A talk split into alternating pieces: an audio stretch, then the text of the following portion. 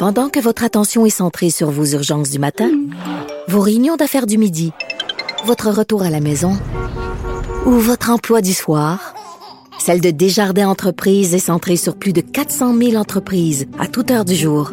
Grâce à notre connaissance des secteurs d'activité et à notre accompagnement spécialisé, nous aidons les entrepreneurs à relever chaque défi pour qu'ils puissent rester centrés sur ce qui compte, le développement de leur entreprise.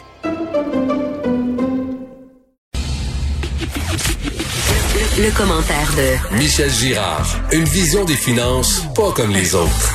Alors, on parle d'économie avec l'excellent chroniqueur Michel Girard de la section argent du Journal de Montréal, Journal de Québec. Michel, bien sûr, la cimenterie McGuinness. Euh, il me semble qu'on n'arrête pas de mettre de l'argent dans des entreprises qu'après ça, on revend ces entreprises-là, puis on voit plus notre argent. On a fait la même affaire avec Bombardier, là, on fait ça avec euh, la cimenterie McGuinness. Bon, il faut dire que la cimenterie McGuinness, le problème que l'on a avec euh, ce, projet-là, c'est qu'effectivement, nous sommes devenus, euh, malgré nous, euh, les principaux actionnaires. Quand je dis nous, je parle du gouvernement du Québec. Là. Nous sommes devenus, malgré nous, les principaux actionnaires de Ciment Méganis. Il faut juste rappeler que cette cimenterie-là, qui est installée en Gaspésie, c'est le plus gros pollueur du Québec. Mmh. C'est ça mmh. qui est très, très important. Donc, c'est pas un honneur de détenir pareille société. Et euh, évidemment, depuis euh, le début de sa construction en 2014, euh, le projet a toujours été fait l'objet de, de vertes critiques à gauche et à droite. mais cela dit, alors là, la grande question, on le sait, la Caisse de dépôt et de placement puis Investissement Québec ont trouvé un acquéreur potentiel. L'acquéreur, c'est une société étrangère brésilienne et puis, euh, puis là, ben évidemment, il y a des tentatives pour bloquer la vente, pour faire pression sur la Caisse et Investissement Québec de la part de l'opposition, imagine-toi, euh, qui souhaiterait finalement qu'on que, que Québec conserve euh, le contrôle de cette cimenterie-là. Et euh, puis c'est c'est là où on a un gros problème d'éthique notamment puis un gros problème euh, financier. Il faut savoir, euh, Richard, et c'est très important, euh, ce projet-là, dès le départ, en 2014, François Legault, qui était chef CACIS à l'époque, mmh. dans l'opposition, lui était fondamentalement contre l'investissement du, Québec dans cette cimenterie-là. Et le projet avait été lancé sous Pauline Marois, et il était fondamentalement contre. La raison principal, c'est parce que euh, c'est un projet peu créateur. On allait à 50 millions pour euh, on, soutenir deux, on te perd, on te perd un peu. Là, rappelle ça, parce que c'est intéressant. Combien d'argent on a mis là-dedans et combien de jobs ça a créé? Et finalement, ça revient à combien par job?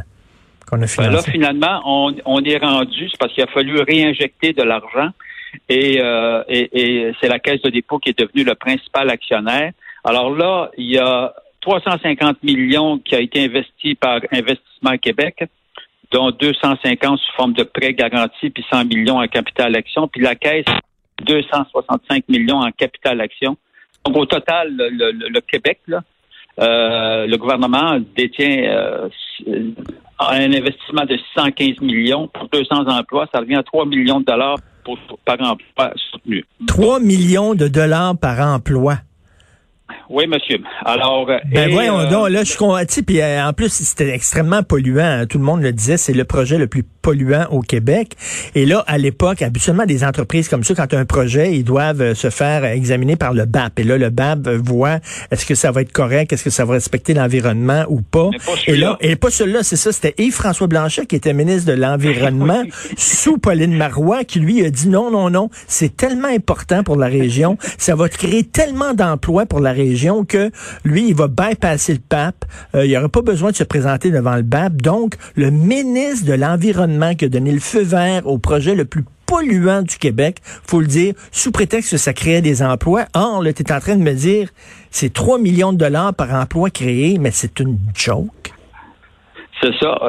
Ben, le, pire, c'est que ça, c'est la réalité. Mais cela étant dit, les libéraux, eux, continue d'appuyer le projet. Tu vois, là, euh, euh, euh, Carlos Letao, qui est le responsable le porte-parole de, de l'opposition officielle en termes de l'économie.